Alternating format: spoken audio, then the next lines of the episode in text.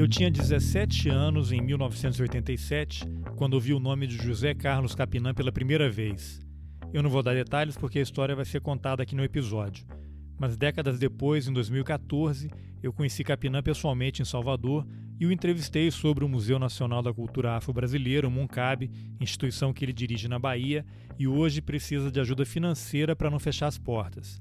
Quando eu procurei Capinã para essa entrevista, eu não sabia da situação do museu, então acabou sendo uma grande coincidência o fato de haver uma campanha para levantar fundos para o museu e de a entrevista ter acontecido hoje, dia 2 de julho, data da independência da Bahia. E a gente falou do museu, de música e do Brasil. Eu sou Carlos Alberto Júnior e esse é o Roteirices. Vamos nessa. Capinã, eu acordei hoje com uma mensagem sua no WhatsApp dizendo Viva Museu Vivo, Viva Caboclo 2 de julho. Hoje, por acaso, é dia 2 de julho e eu vou pegar esse gancho para te perguntar o que aconteceu na Bahia no dia 2 de julho, por que, que você usou a expressão Museu Vivo e por que meter um caboclo nessa história? Bom, você sabe que eu sou dirigente de uma entidade intitulada Sociedade Amigos da Cultura Afro-Brasileira. Sim. No ano de 2002, final do ano 2002, nós tivemos aprovado pelo Ministério da Cultura, na época o ministro era Francisco Belfort, um projeto de instalação do Museu Nacional da Cultura Afro-Brasileira. Resumidamente, é o MUNCAB. É esse museu que eu dou vivas aí, porque hoje ele tem, enfrenta dificuldades. A proposta do museu era conseguir uma sede, nós conseguimos com instalando o museu no, no antigo prédio do Tesouro que nasceu quando foi quando nasceu a Rua Chile, uma via muito importante de Salvador. Ele nasceu no início do ano de 1900, do século passado. Em 1920, esse prédio foi construído e hoje se encontrava uma ruína, quando nós é, resolvemos instalar um museu lá.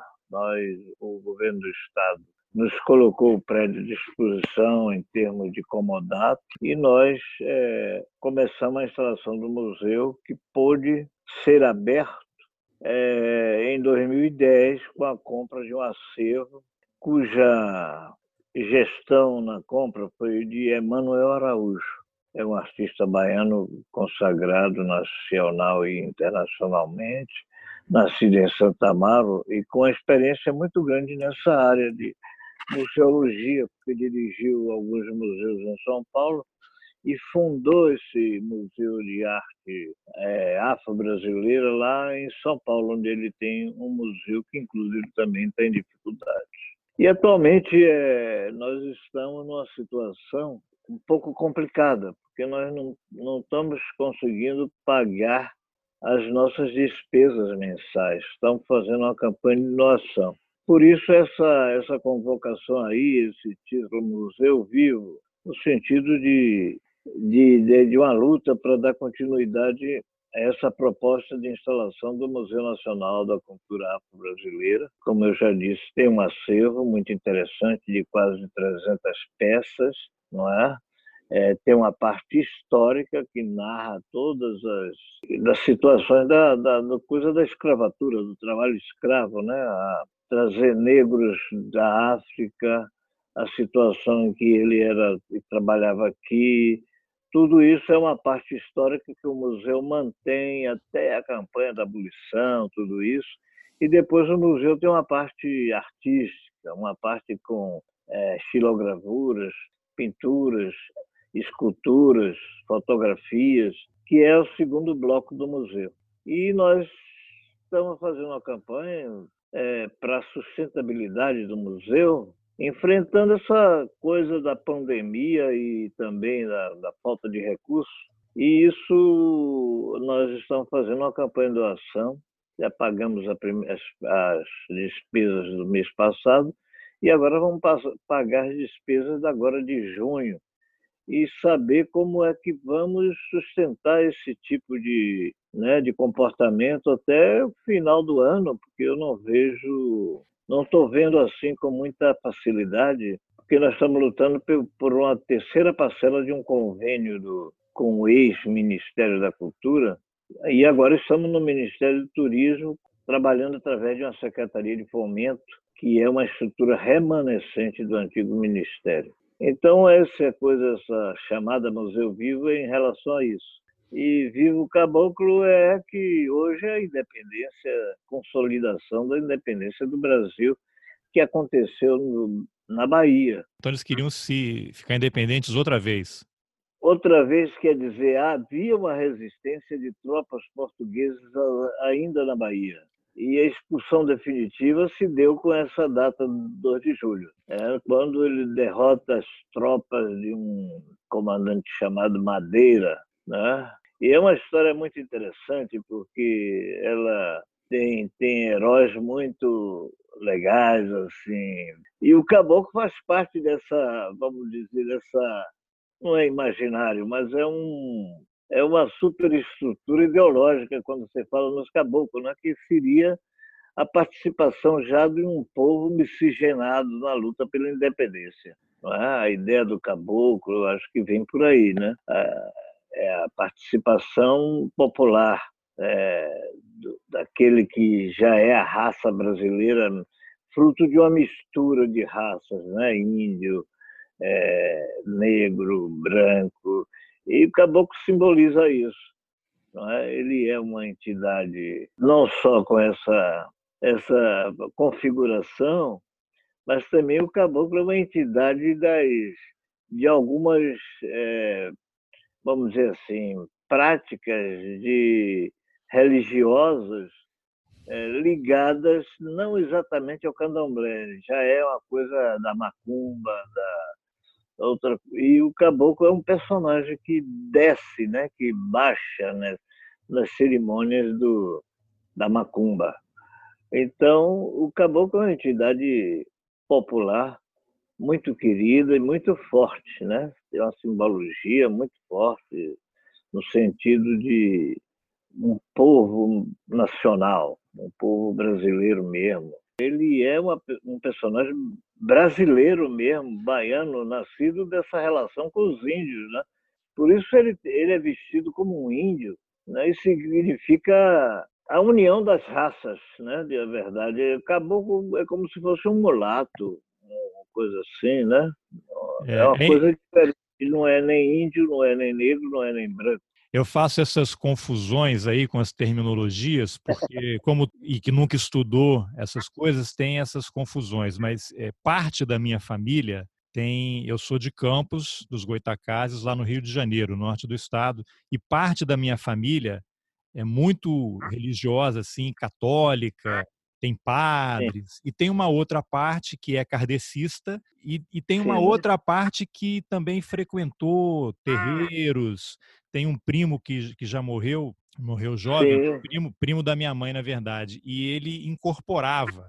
Então havia ah, aquelas, ah, aquelas sessões de candomblé, de umbanda, eu nem sei exatamente como identificar, mas se fechava todo mundo num quarto lá na, na casa e ele incorporava e eu, muito pequeno, né, criança, minha mãe levava para ver aquilo, tomar uns passes, e ele era um jovem de 17 anos na época, ali nos anos 80, e eu ficava impressionado como ele modificava. Ele ficava todo curvado, saía uma voz gutural, falava uma língua muito é. diferente. E minha mãe, de vez em quando, ela cantava. É, aí a expressão caboclo, né? Que é como as pessoas falam, é nem caboclo, né? O caboclo. Ela, ela cantava uma música que era, que era assim. É, chegou Caboclo Renato, Caboclo Renato chegou trazendo força e luz, foi Jesus quem mandou. Quer dizer, tem uma mistura até nisso tem Jesus Cristo, e ela cantava geralmente quando ela ficava doente. Ela tinha umas febres altas e aparentemente ela também incorporava, porque ela falava com umas vozes diferentes e tal. Então essa história do caboclo toca muito em mim, assim, é uma referência é uma memória da infância que eu tenho muito forte, né? E eu, muito pequeno, não consegui ente entender direito, mas mostra todo esse sincretismo do brasileiro, né? É, sim, é isso mesmo. É, é uma coisa bem sincrética o caboclo, porque ele não é africano, ele surge dessa relação com o candomblé, né? já num comportamento religioso um pouco diferente, porque o candomblé tem outras coisas e, e no candomblé normalmente não tem caboclo, né? não tem essa figura do caboclo. Isso aí vai surgir em outra. Vai surgir, como você falou, na união com o catecismo, na união com, com a macumba, principalmente, né? Que é, outra, é uma cerimônia diferente do candomblé. É, Mas é uma figura muito forte. E Capinã, você nasceu na Bahia. Eu estava vendo algumas coisas aqui antes da, da entrevista e aí eu acabei caindo num link aqui da de uma TV, acho que era uma TV aí da Bahia, é, falando que você nasceu em duas cidades, né? Cidades limites, né? Eu queria que como é que é possível nascer em duas cidades? Estranho, né? Rapaz, é muito estranho, né? Porque na verdade eu sou nascido é, no Arraial de São José, também conhecido como Pedras, porque aí tem uma estação ferroviária é, que é, vamos dizer assim, a origem de Pedras é justamente a, criação, a construção da estrada de ferro leste brasileira, que é que une Salvador a Aracaju. E meu avô era um mascate que acompanhava os trilhos, o nascimento desses trilhos, trazendo né, panelas e, sei lá, alimentação, gêneros alimentícios. E ele acaba se fixando em pedras, esse lugar, e aí tem origem também a minha família toda né, nascida aí nesse, nesse lugar. E o fato de eu ter essas duas origens é que eu nasço entre rios, que Pedras é ainda um distrito de, de Entre Rios, é, com limite com esplanada, que é um limite criado por um rio, o Rio da Serra. E, mas nossa vida nessa época era muito mais com esplanada, onde meu pai fazia a feira no final de semana, sábado e tal. E é lá que ele me registra no nascimento, registra como nascido em esplanada. Daí essa pequena vamos dizer assim, não é uma confusão, mas é uma, é uma indústria um pouco diferente né, com relação a registro de nascimento. É, ele me registra numa fazenda chamada é, do outro lado do rio, que é Fazenda, esqueci o nome. Também é muita, é muita informação. É muito nome, é. E, e Capinã, tem um, um, um, cantor aí na Bahia, já falecido, né? Ederaldo, Ederaldo Gentil era o nome dele. Ele, ele gravou uma música chamada Luandê. Você já ouviu falar dessa música? É minha com ele, né? como, é que, como é que é essa eu, música? E, eu vim de Luanda, e, eu vim de Luanda, e, meu Luanda. Lá na Bahia, todo branco tem um negro na família. Jejibanto Nagô. Seu doutor vem de Luanda, namorar com sua filha. Negro amor. Que lindo. Agora, mas por quê? Como assim todo na Bahia todo branco tem um negro na família? Você tem negro na sua família? Eu sou, eu sou um mulato, né? Assim bem é, tem uma pele branca, mas tem um cabelo crespo, né? É, e eu sou uma síntese disso que nós falamos, que minha avó era filha de africano, escrava, e meu avô é descendente de Kiriri, que é uma tribo que existia aqui nessa banda do litoral norte, aqui na Bahia.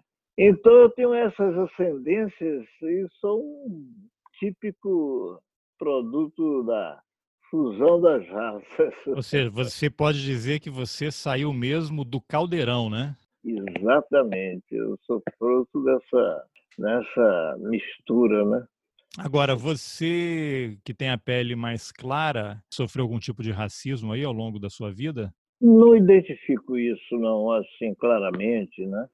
Não identifico, não, porque a pele branca né, é uma espécie de passaporte para o racismo, embora não minha trajetória não seja uma trajetória de facilidade de um branco na, na, na, na sociedade brasileira, né? Por quê? Eu não, eu repare mais por questões talvez políticas, ideológicas, do que por questões raciais.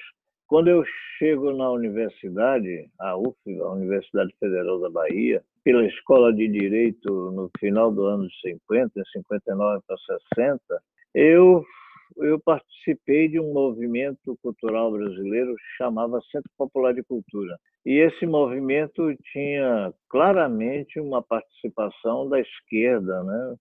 Assim bem declarada. Ela tinha, ela tinha funcionava em Pernambuco, na Paraíba, na Bahia, no Rio de Janeiro, que era matriz. Era matriz e os principais, vamos dizer assim, construtores dessa proposta, que foi interessante e predominante nos anos 60, no início dos anos 60, era Oduvaldo Viana Filho, que era conhecido como Vianinha, que depois, vamos dizer assim, trabalha com Paulo Pontes e Ferreira Goulart e depois cria um depois da ditadura ele cria um teatro que foi muito importante porque inclusive é de onde sai Maria Bethânia num show chamado Opinião né? E lá surgem João do Vale Zequete é, o Vinícius era participante do show e Nara Leão. O Nara Leão tem problemas e Maria Bethânia substitui Nara nesse show, né? E é aí que começa, vamos dizer assim, que nasce essa estrela Maria Bethânia é, com esse teatro opinião. E eu participava antes disso do Centro Popular de Cultura lá em Salvador e sou obrigado a sair de Salvador por causa porque eu sou indiciado no inquérito policial militar por conta de uma peça que eu escrevi que Tom Zé musicou. Que peça? Era uma peça, era uma peça chamada Bumba Meu Boi, toda cantada, né, um musical, e, é, e era uma atividade realizada no interior da Bahia, nas, na concha acústica, tem uma, nas praças populares e tal. E era uma história interessante, porque era uma dança dramática, como como é classificado o Bumba Meu Boi, e adaptado a uma, a uma visão de como a, a pecuária, como existia a pecuária no Brasil, como era a estrutura da, da pecuária, a estrutura econômica.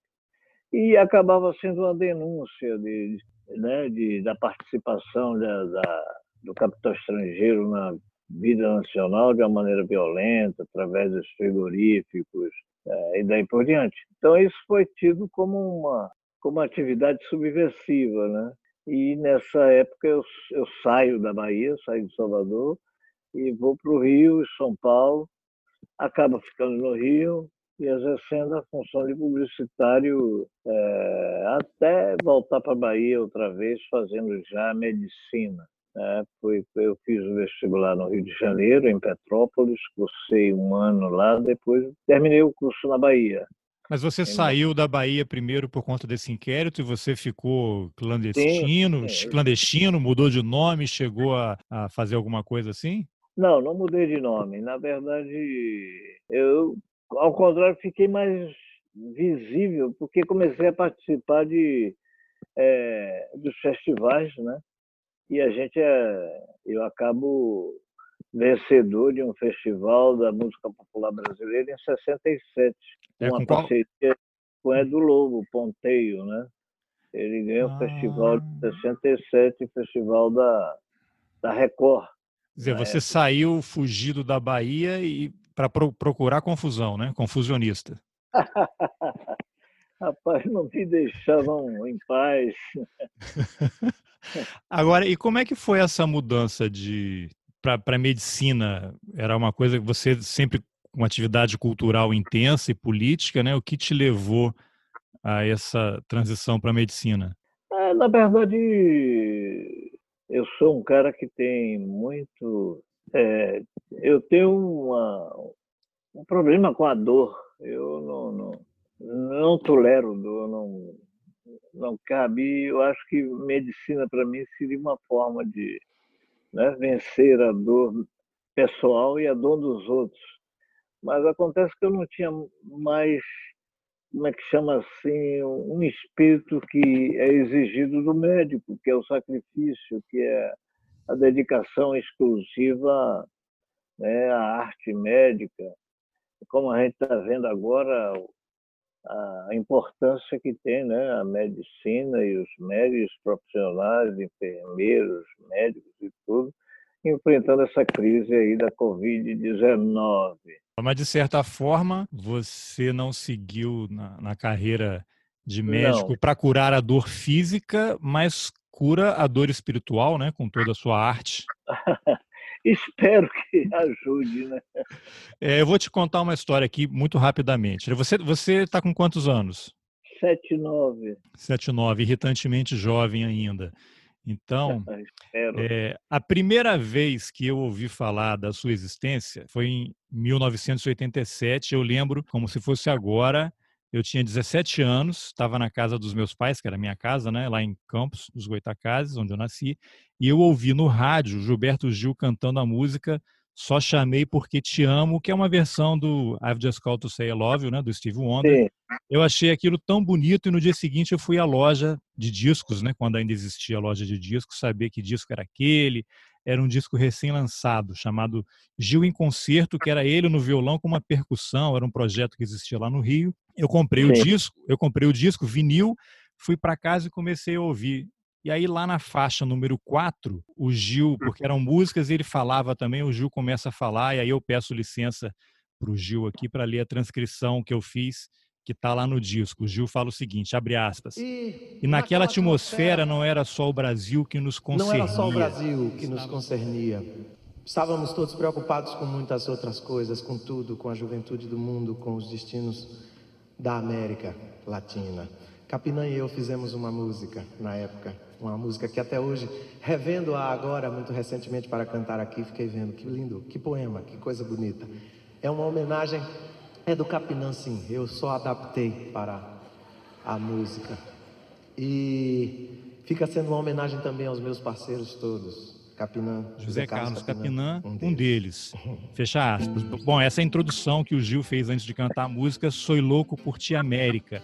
Foi ali que eu é. soube da sua existência e eu gosto tanto dessa música, tenho o privilégio de estar falando com você aqui agora, eu vou te pedir para contar a história de Sou Louco por Ti América, que me parece cada vez mais atual. A letra, né, que é anterior à música, ela nasce com a notícia do assassinato do Ernesto Che Guevara.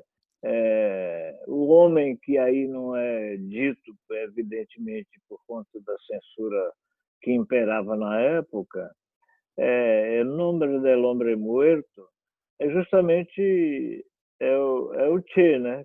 Que era um símbolo muito forte das, vamos assim, das ideias de transformação da América Latina, não só da América Latina, porque ele acaba também deixando o Ministério da Economia em Cuba e vai para a África também, né? Ele vai ser, ele vai lutar nas guerrilhas africanas ainda pela independência dessa de alguns países e depois volta e é morto na Bolívia. Quando essa notícia rolou da morte, do assassinato do Che, eu escrevi imediatamente, com grande comoção, né? porque ele, de qualquer forma, eu não era um militante que pensava na, na solução armada para a saída brasileira, para a transformação da sociedade brasileira. Ao contrário, eu, eu pertencia a, uma, a um partido que lutava pela transformação através das instituições, né? E, então nossa nossa nossa ideia política de mudança não era a luta armada das guerrilhas, era como ainda é é uma visão institucional de transformação da sociedade através de ações dentro da própria sociedade que não eram necessariamente a guerrilha, né? eram atividades pela democracia, como até hoje a gente, eu penso assim. Né? Era, Então, a, o Sol por Ti América, apesar disso, era uma homenagem a um guerrilheiro famoso que tinha lutado pela, pela Revolução Cubana, né? tinha vencido com Fidel Castro essa, esse movimento e acaba assassinado na Bolívia, porque ele é um inimigo número um da, das forças imperiais. Mas o então é, é, com a notícia da morte dele que eu escrevo essa essa letra da qual eu gosto muito, é uma das minhas é, dos meus trabalhos que eu mais tenho assim uma uma relação bem forte de, de cabeça, coração, de alma. É uma música que é uma das minhas preferidas. Mas você escreveu logo em 67, depois da morte dele, ou foi algum tempo depois? E você imaginava Não, que um dia ela pudesse ter sido musicada? No dia da morte dele. Foi justamente dia. a madrugada da notícia que eu escrevi. E posteriormente, eu não sei, mas a morte dele se dá justamente com as situações finais de 67 no Festival de Música. E eu entreguei a letra a Gil é, justamente dos bastidores da, do Festival de 67. É, foi quando eu entreguei a Gil essa letra. Em qual cidade? Em São Paulo, quando estava se realizando o festival. Você já conhecia eu, eu Gil? Você já conhecia Gil da Bahia, claro, né? Claro, claro. A gente sai daqui, o Gil assistia costumava ir nos finais do, dos ensaios do Centro Popular de Cultura, assistia aos nossos ensaios. É, era um ponto de era um ponto de encontro, né? A sede do CPC que ficava numa garagem da Escola de Direito, é uma escola de direito antes de, do reitor Edgar Santos criar o esqueço o nome, mas tinha tem um nome, né? Não é cidade universitária, mas é, é hoje e, as, e, essa antiga escola de direito ficava na entrada da Avenida Joana Angélica, uma avenida muito importante. Joana Angélica é uma, é uma heroína da, do 2 de julho na Bahia, né? Sim. E justamente aí nessa rua fica o convento onde ela, segundo a lenda, é, impediu a entrada dos soldados portugueses no convento e é assassinada não é o coisa é, pelo menos esse mito é esse né, da Joana Angela que eu estudava aí na escola de direito no primeiro ano é, no CPC eu trabalhava também na garagem dessa escola e você entregou então a letra era um poema que você escreveu, né? Mas você já escreveu com a intenção de um dia ela se tornar uma música? Qual, qual, como é que foi esse processo? Ah, não. Nessa época eu já tinha a ideia não mais de, de da poesia e o livro. É, isso é muito interessante porque aí também nessa época eu produzo os poemas do livro inquisitorial que vai ser depois editado foi editado de uma forma clandestina é, nos anos 60, né? Logo quando eu saí da Bahia, eu tinha uma namorada era Beth, Beth Maria Bernadette, e é ela que, é, na verdade, ajuda a produzir um livro que circula clandestinamente e chega até Angola, chega até Paris, e em Paris ela tem, ele tem e recebe um, uma espécie de é um texto do José Guilherme Merquior sobre, sobre esse poema inquisitorial, que é um poema que dá nome ao livro e faz parte do livro. E Angola é engraçado porque quando eu fui a Angola mais tarde, já depois da ditadura, eu visitei Angola e o livro também chega lá, né? E na época um, que eu fui, o ministro da tem um ministro angolano já, coisa que foi guerrilheiro do, do Agostinho Neto. É, você me perdoa as falhas de memória. Não, porque, tranquilo. É, ele então diz para mim, ele conta para mim em Angola que leu o poema na prisão. Olha só. Ele é guerrilheiro de Agostinho Neto e leu o poema inquisitorial na prisão. É interessante isso. É. Mas me emociona muito.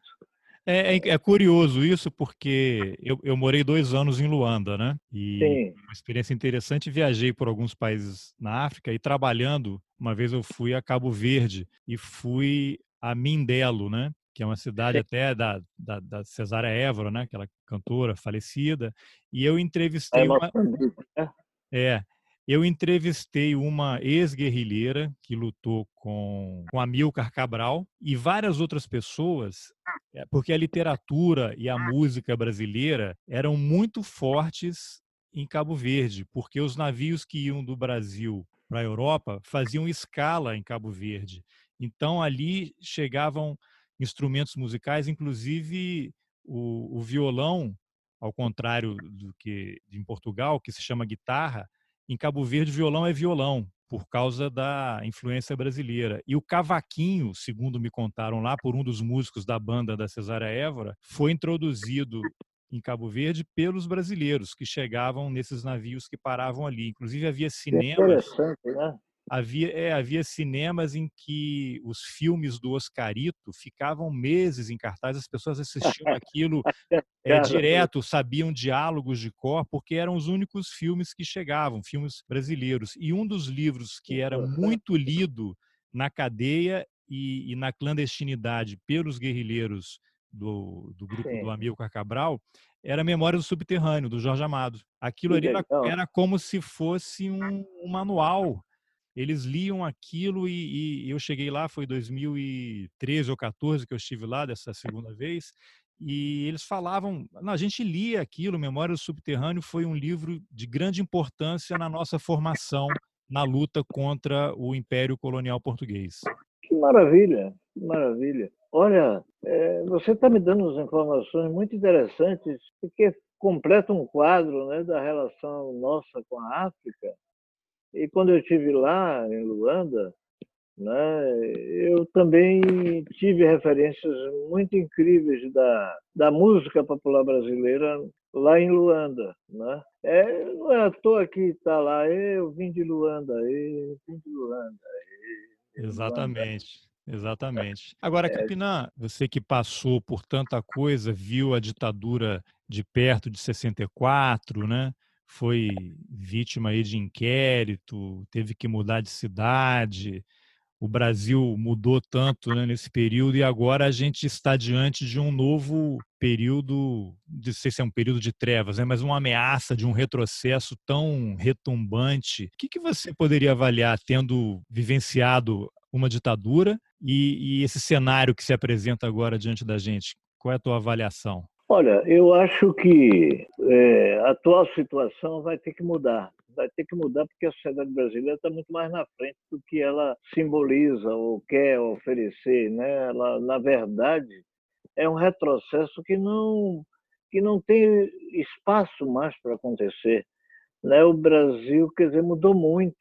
O Brasil já não é mais o Brasil dos anos 60 do século passado é muito melhor o Brasil atualmente. Quer dizer, as instituições democráticas brasileiras me parecem consolidadas, me parecem com mais vigor, com mais capacidade de resistir. Então, eu acho que há uma tentativa de inflexão que não vai dar certo, porque a sociedade brasileira está muito mais na frente, apesar do resultado eleitoral ter, ter sido diferente mas é também uma lição para. Né, porque a, a, o que aconteceu tem a interrupção de um mandato democrático, como aconteceu, foi meio na força. E creio que o que veio depois, o que está acontecendo depois, também mostra à sociedade, sobretudo aos órgãos de imprensa, aos órgãos coisas, que não é o caminho correto, que é uma visão um pouco equivocada do que, do que é o Brasil. Nós temos que ser alguma coisa melhor. A gente não tem que virar as costas para a ciência, para a educação, né? e por isso as, as ações atuais, a maneira de ver o mundo atual não é mais esse. A gente não pode mais ter uma visão com relação a países que tenham formas de é, de organização social e política diferente, com os mesmos critérios que tínhamos nos anos anteriores sobre socialismo, sobre coisa, porque o principal mercado, um dos principais mercados do Brasil hoje é a China, né? Então a gente não pode. A Rússia já é uma outra coisa, não é mais a Rússia, não é mais a União Soviética, é outra história. Inclusive, a Rússia é um dos contribuintes mais incríveis para a eleição do Trump, segundo, se, é, segundo a gente está sabendo. Né? Sim. Então, o jogo internacional é outro. A gente tem que, tem que ir para frente, não pode ir para trás. É, né? Tem que ir junto numa sociedade nova, progressista, democrática para esse futuro que o Brasil, na verdade, não está tão longe assim. É, então, o Brasil é muito melhor do que do século passado. Você acha que, como diz aquela música do Alceu Valença, tá pior, vai piorar ou vai, vai piorar antes de melhorar? Eu acho que a tendência é melhorar. Eu acho que a tendência, eu acho que não dá para piorar, porque, ah, sobretudo, uma resistência muito grande da mídia né, a grande mídia de São Paulo, da Folha, a própria Globo, que normalmente é estigmatizada em função de ter posições políticas é, não mais, não na verdade sempre a favor de uma de um de um desenvolvimento claro, aberto, livre do Brasil, mas que atualmente tem uma posição de atenção muito grande às né, as regras democráticas, as funções democráticas. Eu acho que, pelo menos, não espero que isso seja, vamos dizer assim, uma coisa mentirosa. Eu acho é. que é, é uma coisa que funciona a favor de uma mudança positiva do Brasil. E Capinã, você, mudando um pouquinho de assunto, você como médico, você pensa na morte? Isso é algo que te incomoda? Muito. Mas já foi um já foi uma paura maior, né? Hoje eu tenho uma tendência a entender essa passagem por aqui não como uma coisa que se encerre. Não sei, há alguma coisa aí, uma, uma, as novas provocações vindo, por exemplo, da coisa da física quântica, a respeito de que a morte não é exatamente esse final, né? E há alguma coisa, sei lá, não sei porquê, estou, na verdade, muito curioso em, em melhorar o entendimento disso, porque me interessa continuar pós-morte. Eita! Muito bem. E vai continuar, porque pelo menos aqui neste plano, né, com as suas músicas, a sua literatura, né, toda a sua contribuição, mas longe você, como eu falei antes, tá, ainda está irritantemente jovem, né? Eu só perguntei isso porque eu tenho curiosidade, né? O médico que é um profissional que lida com a morte, né? Qual é o Sim. preparo que ele precisa ter, né? Durante a sua formação para lidar com essa passagem. Afinal, as duas únicas coisas que todo ser humano tem em comum, né? Nascimento e morte, né? É verdade. Agora, nós somos muito. Nós somos, na verdade, uma, uma construção. É, quer dizer, nossa cabeça não, não pensa é, cientificamente. Né? A gente tem uma a gente tem uma dose muito grande de religiosidade que nos faz pensar, sejamos cristãos ou não, qualquer tipo de aproximação que a gente faça com esse fenômeno da vida e da morte, do nascimento, ele tem uma composição religiosa muito grande, né? O catolicismo, que é basicamente a religião que está na, na, na nossa no nosso DNA não, mas DNA outro, DNA vamos dizer ideológico, é, bem estruturado, bem forte, acaba que essa questão da morte, da vida tem, vamos dizer assim, confusas aproximações, né? Ah, quando a gente pensa que a vida pós-morte é uma vida espiritual que ainda acontece, não é? Ou, como eu estava lhe dizendo, a coisa hoje da. Eu vi alguma notícia com relação à física quântica de que a morte não encerra. Ele não fala de uma vida espiritual posterior, mas fala de alguma coisa que eu ainda não entendi o que é, de continuidade, não sei. Eu estou interessado muito. É, tem até é aquele filme 2001, Uma Odisseia no Espaço, para quem não viu até hoje, vai, é uma pena que vai ser spoiler, né? Quem não viu já deveria ter assistido um filme daquele. É imperdoável, né? Não ter assistido ainda. É. Que no, você tem aqueles momentos de transição da humanidade, toda vez que aparece o monolito negro, é como se fosse o ah, sinal, sim, né? Claro. A humanidade dá um salto, né? Para uma outra sim. época e aquele final muito interessante que você não tem começo, não tem fim, você tem um idoso, um bebê. Aquilo ali, o Kubrick lá nos anos 60 já já estava ligado na física quântica, né? Eu acho que sim, né? É, você trouxe uma referência legal que eu não tinha ainda articulado, né? Mas é, mas é interessante. Esse filme, para mim, eu adoro esse filme. Uhum. Eu gosto muito dele. É, a emoção que tem esse filme, a forma de ver a vida e coisa é muito interessante. É uma colocação maravilhosa que talvez é colocada no cinema é incrível, né? Porque, Exatamente.